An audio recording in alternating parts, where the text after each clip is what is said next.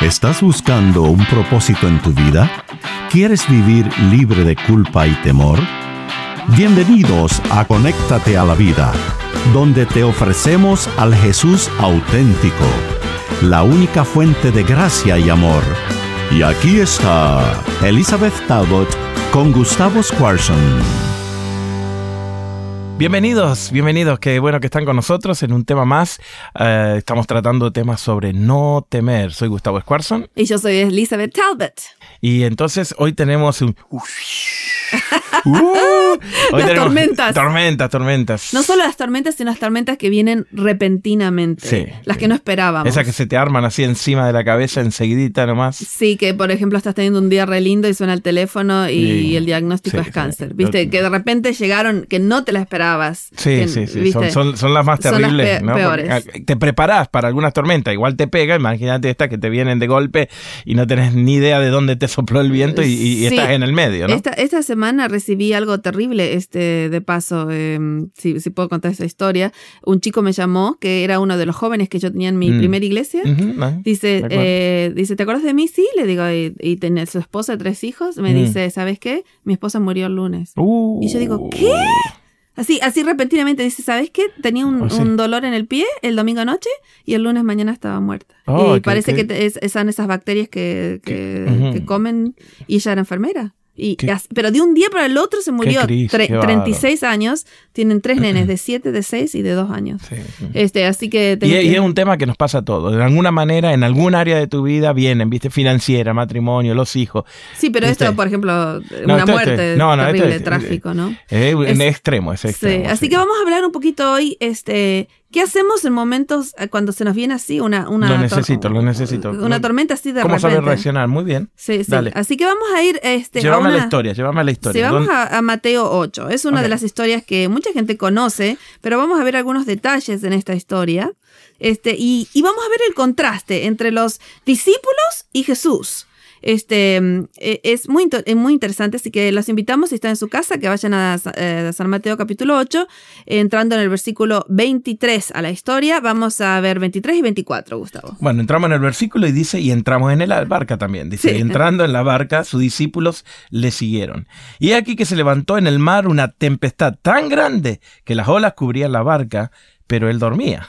Bueno, aquí tenemos eh, eh, inmediatamente algo muy interesante. Para empezar, estas tormentas que se venían en el lago de Galilea eh, son conocidas hasta el día de hoy. No sé Ajá. si sabías que el, el el lago de Galilea está 700 pies ba- abajo del nivel del, del mar. Del mar, ok. Entonces, de repente vienen, de- así, repentinamente aparecen tormentas. No eran, Mm. no, no son cosas que eh, a veces ven en, el- en los meteorólogos. Claro, que te van sí, sí, prediciendo. viene de repente por eh, la posición del lago. Ah, y, y aparecen de repente fuertes, porque es un lago, pero actúa casi como un mar, ¿no? Se vienen las olas, todo lo demás. Es interesante porque la posición nuestra es de estar en medio de tormenta. O sea, como el ser humano estamos en guerra con el enemigo, Mm. estás predispuesto a vivir tormentas. Y que el tema de hoy es importantísimo para cómo reaccionar. ¿Cómo reaccionar cuando se te viene algo así inesperado, no? Exacto. Y, y quiero decirle dos palabras que hay en el griego en este versículo que acabas de leer. A ver. Este dice Mateo, Mateo usa palabras que los otros evangelistas no usan para esta historia. Diga, dice que era un mega sismos. Mm. Así que para empezar, el gran, ustedes ya saben que cuando aparece gran es mega, no es una tormentita. No Sí, es- sí, no, no, no es así un suplido, un No, suplido, es un mega, una mega tempestad. Pero para tempestad no usa la palabra tormenta, usa la palabra sismos, que es la palabra que se usa para eh, Ter- le- los, este, terremotos. los terremotos. No me diga. Sí. Así que él es el único de los cuatro evangelistas que dice que esto no fue simplemente una tempestad, sino un, un terremoto en el mar. Claro, y bueno, y, y- y va de acuerdo a que la ola cubrían la barca, o sea que Sí, se ve que el sí. Él movimiento... dice, esto fue una cosa que, que- que empezó a, a- a moverse todo. Este, él, él usa la palabra sismo solo cuatro veces en su libro. Vamos a hablar de eso después. Y esta es una de las Mira, cuatro mira, veces. Y entonces dice, y, y cubrían las olas y todo esto pasa. Así que fíjate cómo habrán estado estas personas que eran experimentadas en... Vivían bueno, de esto, hacían años que estaban en el mar constantemente luchando contra este tipo de tormentas también. Vos me decís que son habituales, o sea que no es la primera vez que van a pasar. No, no, no, han ¿Viste? pasado cualquier cantidad de tormentas, este, ya saben saben qué hacer, saben qué cuerdas poner, qué, qué velas, no sé cómo eran las... De, de paso, no sé si sabes que se encontró un, eh, un, un barquito que le llaman el, el barco de Jesús, ahora está en un museo, eh, este, que, que espero poder verlo pronto, pero está, en el 1986 lo descubrieron, en, justamente en, en el mar de Galilea, y está ahora en un museo que se llama Guinosar. Ok. Este, Ah, eh, Guinosar es la localidad, se Sí. llama Yigal Alon Center, este, el me, museo. me voy a lo- acordar el nombre. Sí, sí. Y vos sabés que, que vieron que tenía 8 metros por 2 metros por 1 metro. Oh, así que O sea, Es, es, Re. que chiquitita, imagínate 13 personas. en 8 metros de barco. Sí, en 8 metros de largo, Ajá. este, 2 metros de, de hondo y, De- y uno de ancho, eh, eh, de 2 metros de ancho y uno de hondo. Imagínate cuánta gente hay ahí metida en ese barquito. Y tenía esa- que llevar bien con los compañeros de trabajo, si no era un desastre. y que usan desodorante. Sí. Sí. no, pero fíjate Mm. que este, los barcos eran pequeños. Pescado fresh era el, Sí. el aroma del desodorante. Sí, ahí está. Y sabes qué? Este, eh, eh, nos dicen que había otros, eh, había otros, este, eh, Marcos nos dice que había otros botes con ellos, que no Mm. eran los únicos, ¿no? Sí, en sí, la sí. tormenta. Y este, y, y, y nos dice todo esto, eh, y Marcos encima nos dice que, que Jesús no solo dormía, sino que se había puesto un, un este, ¿cómo se dice? Un almohadón. Un almohadoncito, una almohadita. Así que vamos a hacer el contraste. Ok. Este, imagínate, todos los discípulos diciendo, el mar, el mar se hizo un terremoto, este, está tan grande que las olas nos cubren, nos estamos todos. Y Jesús, y Jesús haciendo... Dormí, dormí, tranquilo. Sí, fíjate la diferencia. Y la, y la tormenta la están pasando los dos, los discípulos y Jesús. Afuera, ¡uy! Sí, y Jesús, sí. Eh, eh, eh, cuando Jesús Mm. dormía, a mí me hace acordar cuando, cuando yo era chiquita, y seguramente esto te pasó a vos también, pero yo dormía siempre. Mi papá viajaba mucho porque este, él tenía que ir a todas partes de, de Argentina. Y, este, y yo dormía. No necesitaba saber qué pasaba afuera, dónde íbamos, dónde estábamos, nada, porque mi papá estaba manejando. Me parece que a Jesús le pasaba lo mismo, Mm. que por eso podía dormir, porque sabía que... sabía que Dios estaba en control. Sí, pero fíjate la diferencia. Sí. Están los, los discípulos y Jesús en el mismo bote, en el mismo botecito, digamos, ¿no?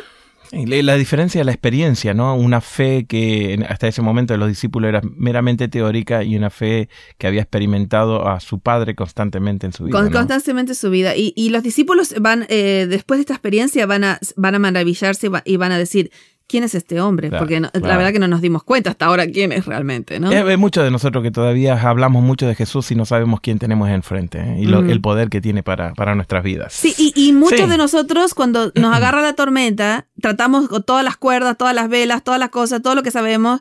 Fíjate que acá van a estar los, los, los, pescadores de Sí, profesión sí. que le tienen que ir a pedir ayuda a un carpintero. o sea Claro, que, que está, claro. está fuera de su profesión. Pero es nuestro instinto, nuestro instinto es meter mano, ¿viste? Tratar de salir de la situación, nos desesperamos, empezamos a los gritos.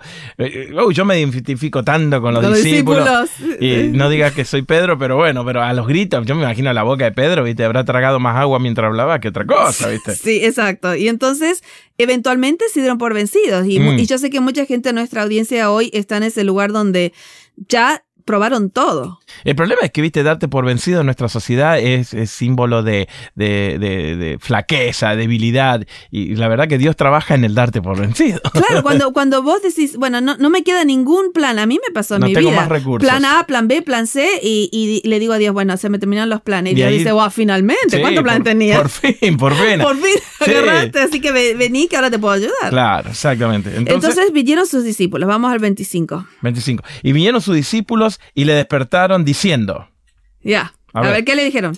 Señor, sálvanos que perecemos. Ah, sí, ahí está. Así que la tuvieron que despertar porque Jesús no se había despertado con la tormenta, que es muy interesante lo que nos Ni dice. con el agua, ni con... Ni con, ni con toda el agua que venía. Con todo. Espectacular es Aparte esto. se ve que estaba recansado, ¿no? Sí, Pero sí. Eh, en el griego, estas tres palabras son, eh, so- son solo tres palabras, porque al hacer la frase dice que perecemos, todo eso. En el griego dice, Señor, sálvanos, perecemos. Son tres gritos. O sea que había que ahorrar tiempo porque, se venía la no tormenta. Claro, nos vamos a Porque morir. no- no- sí, sí, Sí. exacto, exacto. Entonces, este, ellos, eh, esas Mm. tres palabras, y me encantan esas tres palabras porque a veces no tenemos tiempo ni tenemos recursos para una oración sofisticada en un Mm, momento, ¿viste? está buena, Re- sí, sí. recibiste, recibiste la llamada, es cáncer. Recibiste, como este chico me llamó, mi esposo se murió. ¿Viste? Es, es, es- ¿qué, ¿Qué oraciones tenés? Señor, ayúdanos, Y ya está, perecenos. y ya está. No, no nos queda nada, ¿viste? Y Dios esa, esa oración la, la- la entiende perfectamente. Y eso es lo más hermoso, ¿no es cierto? Que, él, que Dios sabe leer entre líneas, sabe leer entre palabras. Sí, sí, cuando te queda nada, si, si te queda solo Jesús, Ya está. ya está. Sí, sí. Uh, es, es hermosísimo, hermosísimo. Me quedé pensando, me parece fantástico, ¿no? Y entonces, eh, fíjate, lo- Jesús, este, bueno, así que otra vez, vamos a hacer todo el, Ajá, ajá. el coso. Los discípulos desesperados trataron todo lo que podían, vienen a Jesús a los gritos, Señor, sálvanos, que perecemos. Y Jesús les dice, Mi padre está en control. sí, les dice, y, y es más, les dice, ¿por qué tienen miedo? Versículo 26, a ver, léelo. Leo. Y él les dijo, ¿por qué teméis? No es obvio porque tememos, no estamos por morir todos, no, no, no es obvio. Te desespera más, ¿viste? Porque vos estás loco y el Señor con una calma, yo me imagino los ojos diciéndole, muchachos, otra vez. ¿Por qué teméis, muchachos? Hombres de poca fe. Y entonces, levantándose, reprendió al viento y al mar e hizo que una gran bonanza Sí. venga en la noche. Una gran calma. Una gran este, calma. Es, es bien interesante porque a mí me encanta que primero les pregunta, como me imagino a todos así agarrándose del bote que se está por doblar y dice, eh, eh, les quiero decir una cosita. ¿Por qué tienen tan poca fe? Y, y- y yo me imagino a los discípulos diciendo, ¿puedes calmar esto, por favor? Después hablamos, después nos enseñas. Este, y entonces él se levanta y reprende al viento y al mar como si fueran dos, Reprende. dos niños que se están portando mal. Ujú, sí, sí, ¿Viste? Como diciendo, "Shh, ¿no se dan cuenta que estoy haciendo la siesta? Este, Me acuerdo, mi papá cuando se levantaba. ¿Sí? que le decía, "Shh, cállense que estoy haciendo la Me siesta. voy a dormir la siesta, así que por favor. Bueno, Jesús les dice, Sí. "Shh, cállense, quédense quietos. Pero se los dice al viento y al mar. Qué bárbaro, es extraordinario. Sí, y, y en ese momento se para. Y, y- y- Una calma. el griego dice, vino una mega calma. O sea que Ah. agarra la misma palabra que había sido megasismos, sismo. ahora viene una mega calma. Es, es Es- es- increíble, no, ¿no? es bárbaro. Ya me, ya me lo había contado esto otra vez y me, me asombra, ¿no? De que Dios siempre va a lo extremo, ¿no? A lo más. Cuando Dios te bendice, te bendice con todo. Cuando da calma, da calma con, con, con, con grandes cosas. Qué bueno, Sí, muy sí, bueno. hermoso. Y entonces en ese, en ese momento los discípulos dicen, wow, estuvimos con Jesús todo este tiempo y no nos dimos cuenta. Y, y- Mm. y- y dicen, y se maravillan. Lee el versículo 27 que termina la historia. Y los hombres se maravillaron diciendo, ¿qué hombre es este que aún el viento y el mar le obedecen? Ahí, ahí se dan cuenta, este es el primer evento que tenemos en el Evangelio, este, que Jesús muestra poder sobre la naturaleza. No solamente sobre enfermedades o milagros así, sino sobre la Sobre naturaleza. la naturaleza, sobre Así. la creación, y va a haber un creyendo aquí, porque va a ser, eh, la historia va a ser de po- poder sobre la naturaleza, después sobre demonios, después sobre enfermedades, después sobre la muerte. Todo esto va siendo uno tras el otro. En, e- eh, o sea este- que va- eh, va- Dios, Dios te va demostrando que, que- Él tiene que- poder todo, sobre sobre, todo, todo. inclusive sobre la muerte. Inclusive sobre la muerte. O sea que no tenés que preocuparte hoy ni siquiera por la es- muerte. exacto, porque él está en control Así de... que de- decirle, decirle al muchachito este que iba a tu iglesia sí. de que al final Dios siempre gana. Sí, ¿no? sí, Que- sí. es- ese va a ser mi, ese va a ser mi sermón el lunes que viene cuando vamos a ir a sepultar a su esposa. Ah. Este, eh, Mateo usa la palabra sismos cuatro veces, aquí y tres más, que son la muerte de Jesús, la resurrección de Jesús y el fin del tiempo cuando venga Jesús. Así que Ah, eh, siempre son intervenciones de Dios en la tierra que son sobrenaturales. En este caso, él usa esta palabra mostrando que Jesús estaba hasta en control de la naturaleza. Este, es bien interesante. Así que eh, acuérdate que la, la paz no es la esencia de problemas, porque va a haber problemas en este mundo, va a haber tormentas repentinas. ¿Qué es la paz? No es la esencia de, pro- eh, de problemas, sino que es la presencia de Mm. Cristo en el bote contigo. Eh, por eso puedes tener paz. Si no, porque puedes tener paz. No, no por la tormenta. En las circunstancias nunca vas a tener paz. Eh, Ese es el punto. Siempre va a haber alguna cosa que pasó en el día que, que es una tormenta repentina. Así que acuérdate que Jesús está contigo en el bote, así que puedes elegir la fe sobre el temor. No temas las tormentas repentinas. Gracias por acompañarnos en Conéctate a la Vida. Para devocionales, videos, libros en audio y mucho más, te invitamos a que bajes nuestra aplicación Jesús 101 y que visites nuestro sitio de internet jesús101.tv. Nuevamente, jesús101.tv. Hasta pronto y recuerda que con Jesús puedes vivir sin temor.